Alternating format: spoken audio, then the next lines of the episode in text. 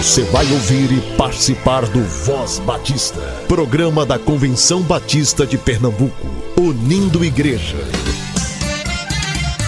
Voz Batista de Pernambuco, bom dia! Bom dia, bom dia! Bom dia, muito bom dia! Hoje é segunda-feira, 15 de agosto. Seja muito bem-vindo a mais um programa da Convenção Batista de Pernambuco. Convenção Batista informa. Informa. Graça e Pai, amados irmãos, sou o presidente Levi Barbosa da União Missionária de João Batista de Pernambuco.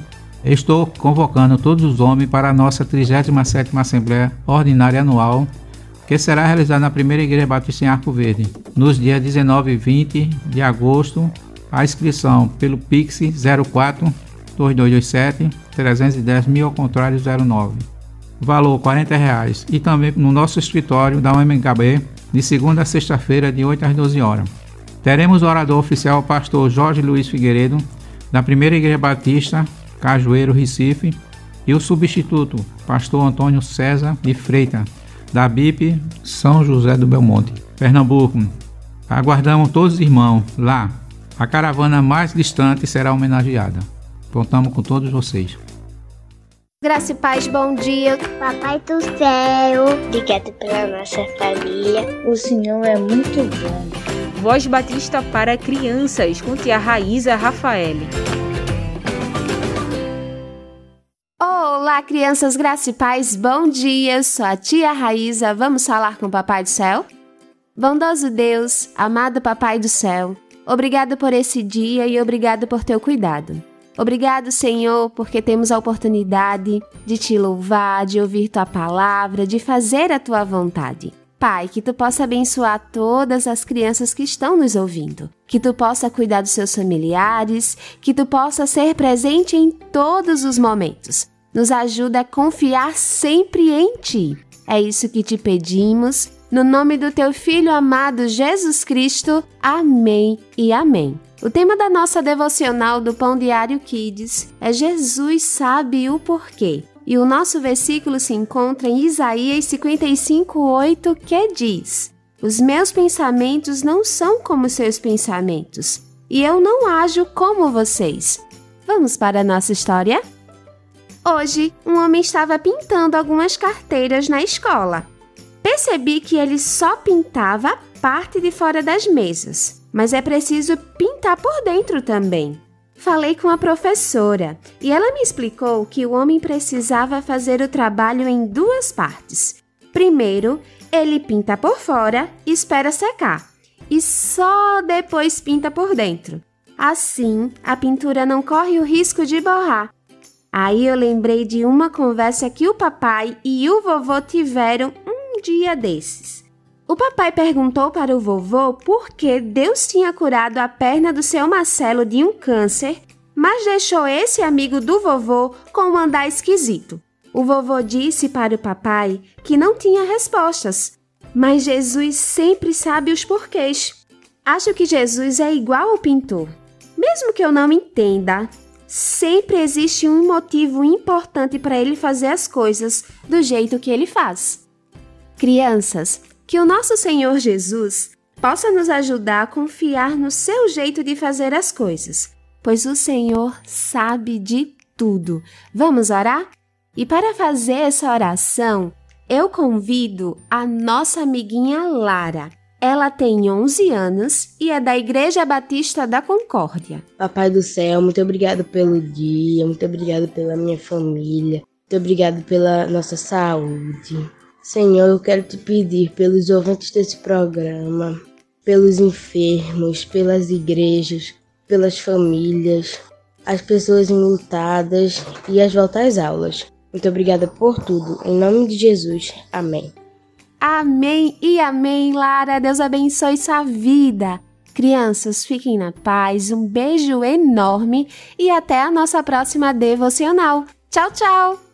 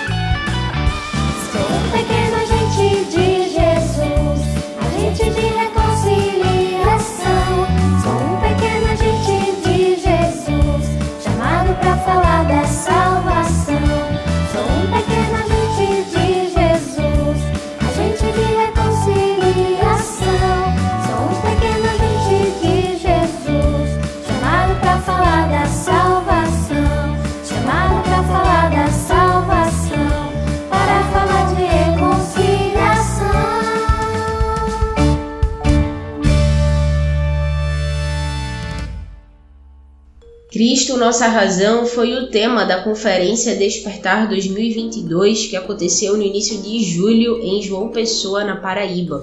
O pastor Pedro Pamplona foi o palestrante da celebração da quinta-feira. Você ouve agora um trecho da exposição daquela noite. Voz Batista. Reflexão.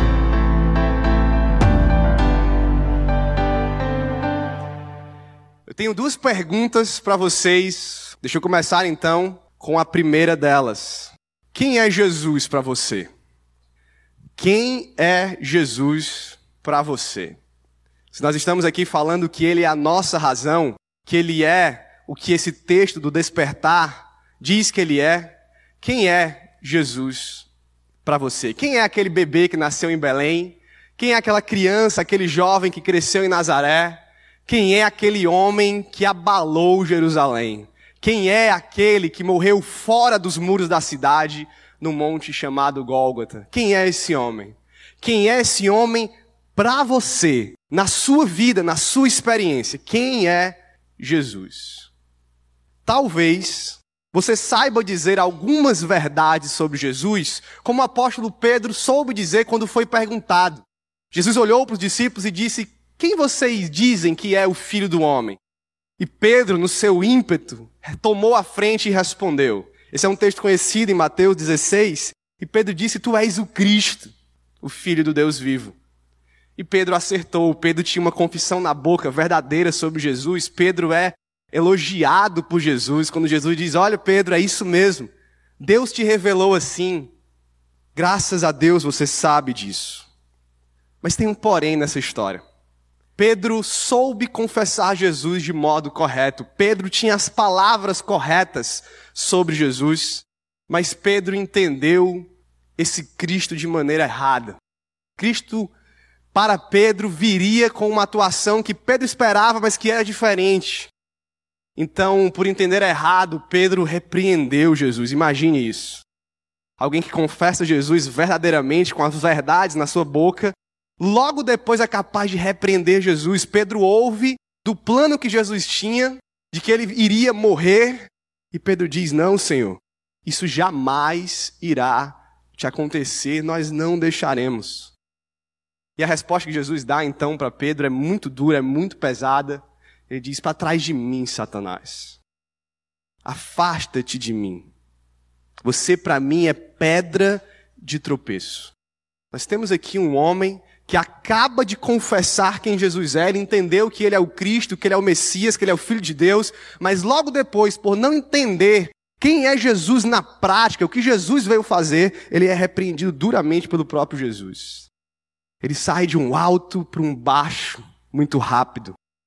Então nós devemos nos perguntar quem é Jesus. E talvez nós tenhamos na boca uma confissão verdadeira: Jesus é a nossa razão. Jesus é o Cristo, Jesus é Deus, mas quem é Ele nas nossas vidas diárias? Como nós experimentamos Jesus Cristo? Como nós o vivemos? Quem é Jesus para mim, para você? Nós podemos afirmar verdadeiramente Jesus, mas temos uma ideia diminuída, menor ou rasa sobre ele. Deixa eu te dar alguns exemplos.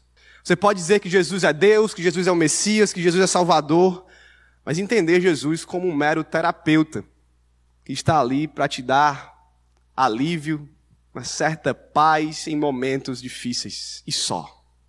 Talvez você diga que Jesus é o Messias, é Deus, é Salvador, mas você entenda a atuação dele apenas como um bom amigo, teu parceiro, teu brother que está ali para te ajudar em alguma coisa, para compartilhar momentos alegres, para se divertir contigo.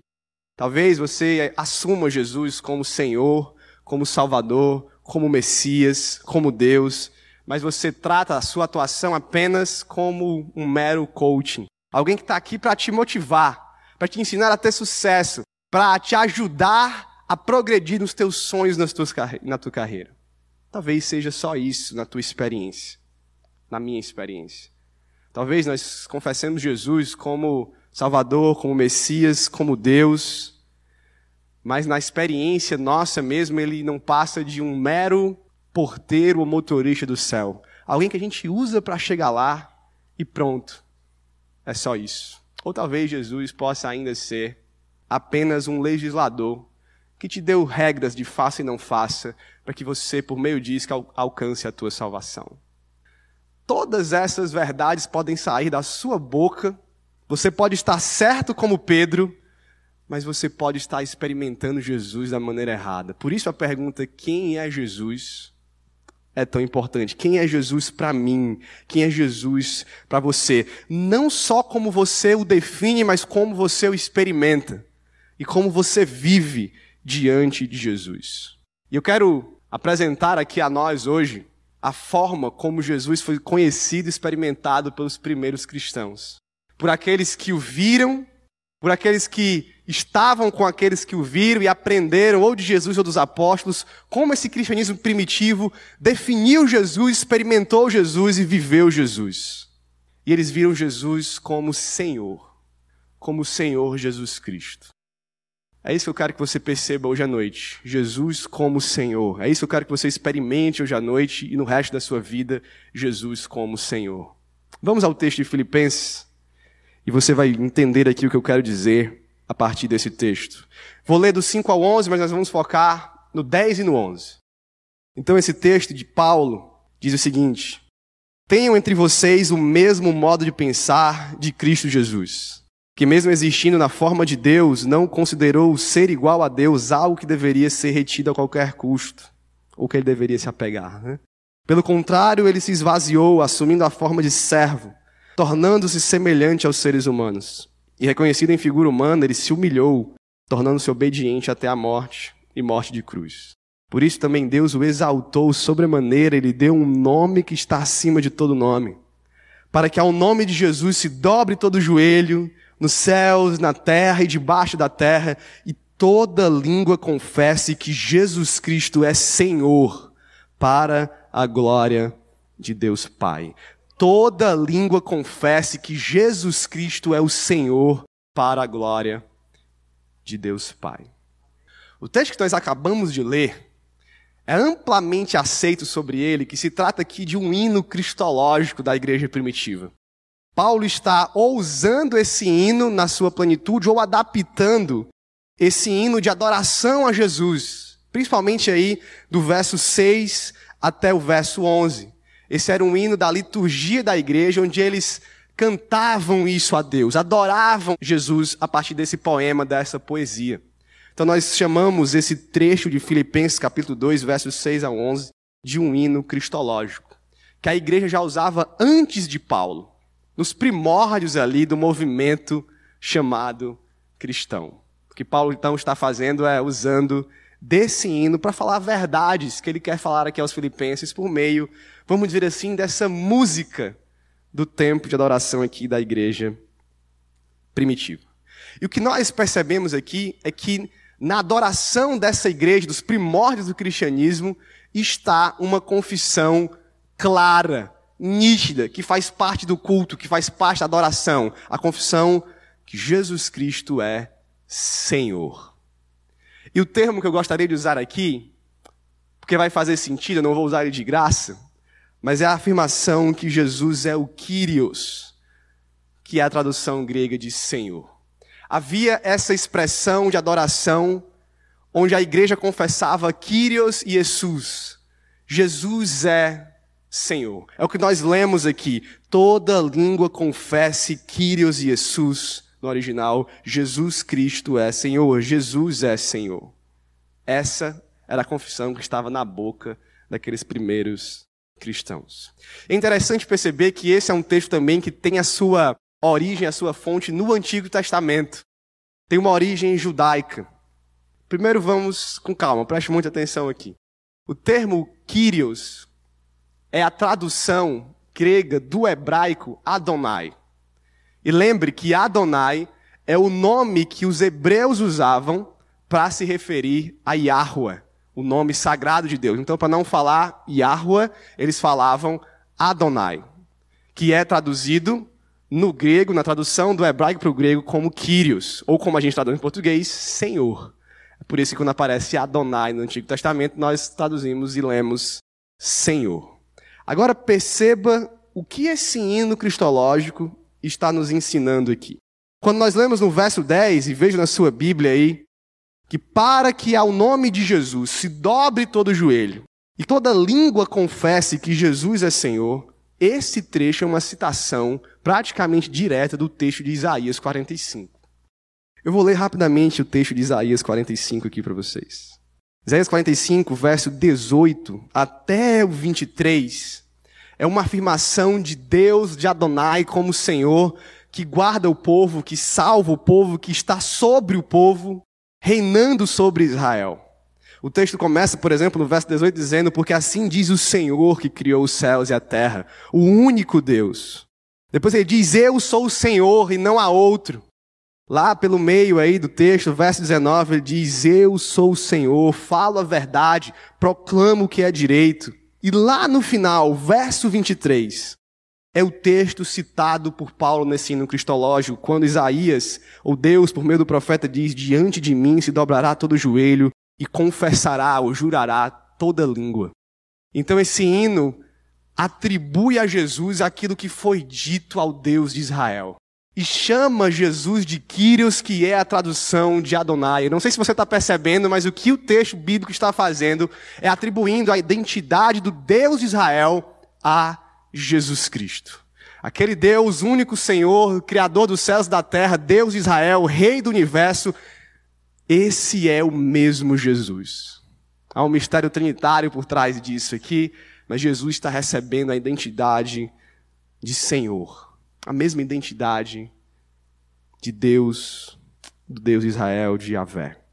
Então nós temos nesse hino de Filipenses, capítulo 2, versos 6 ao 11, essa confissão de que Jesus é o Kyrios da igreja, é o Senhor da igreja, é o Senhor do seu povo. Isso significa que Ele é Deus sobre a igreja, que Ele é a autoridade máxima sobre a igreja, que Ele é o Deus Criador e Rei do universo.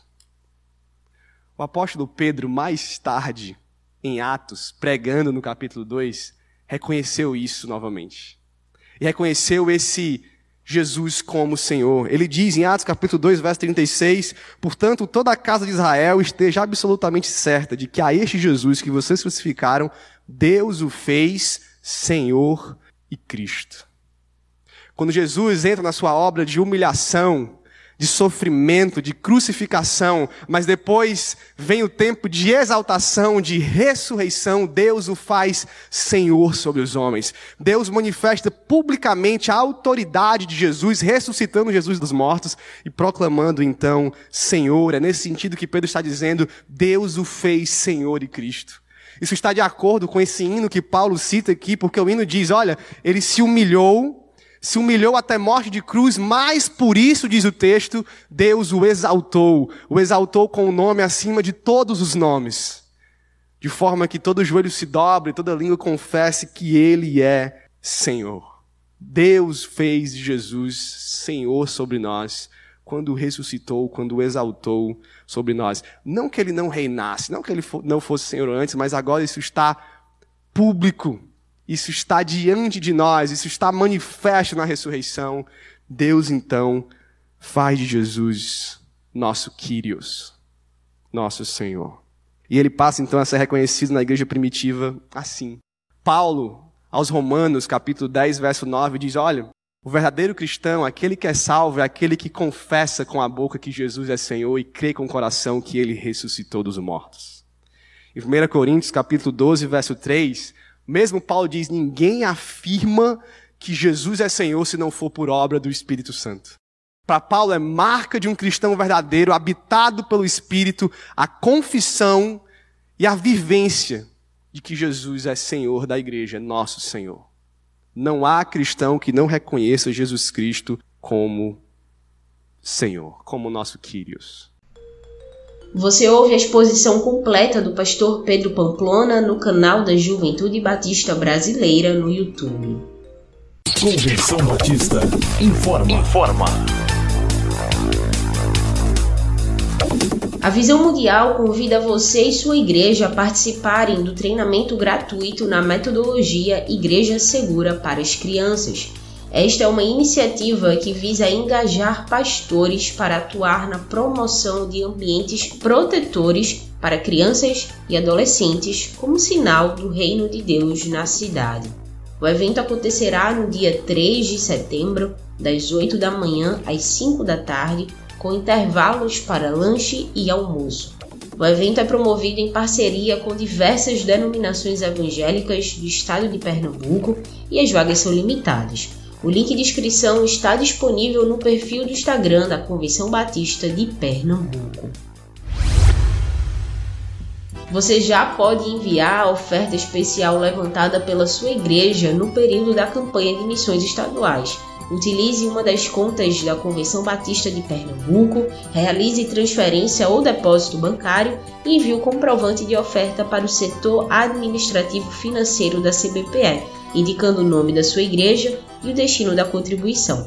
Anote o contato do SAF 9723 0018 9723 0018 DDD 81.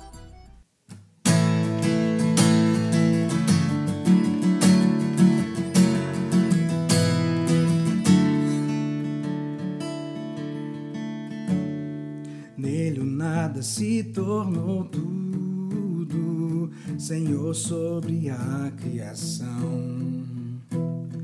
Tão poderoso e tão perto, Cristo, nossa razão.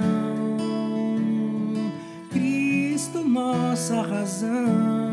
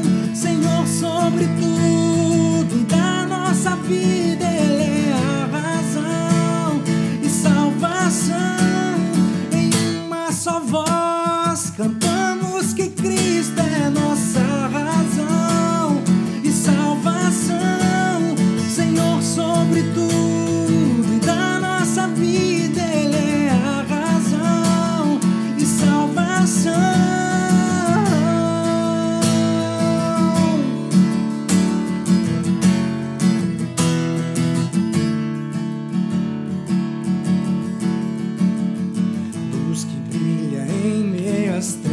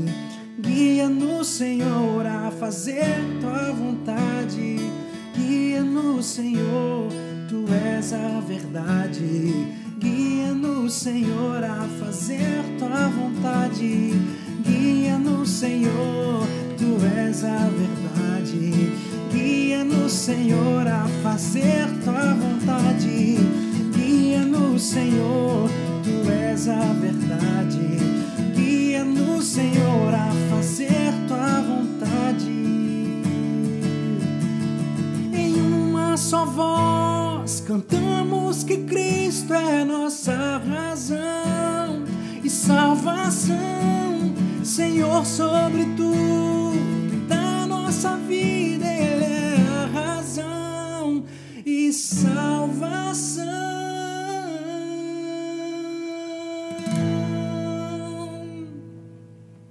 Voz Batista de Pernambuco fica por aqui. Para você, uma boa segunda-feira e uma semana de paz. A gente se encontra amanhã. Você ouviu e participou do Voz Batista, programa da Convenção Batista de Pernambuco, unindo igreja. Obrigado por sua atenção e companhia. Até a próxima edição.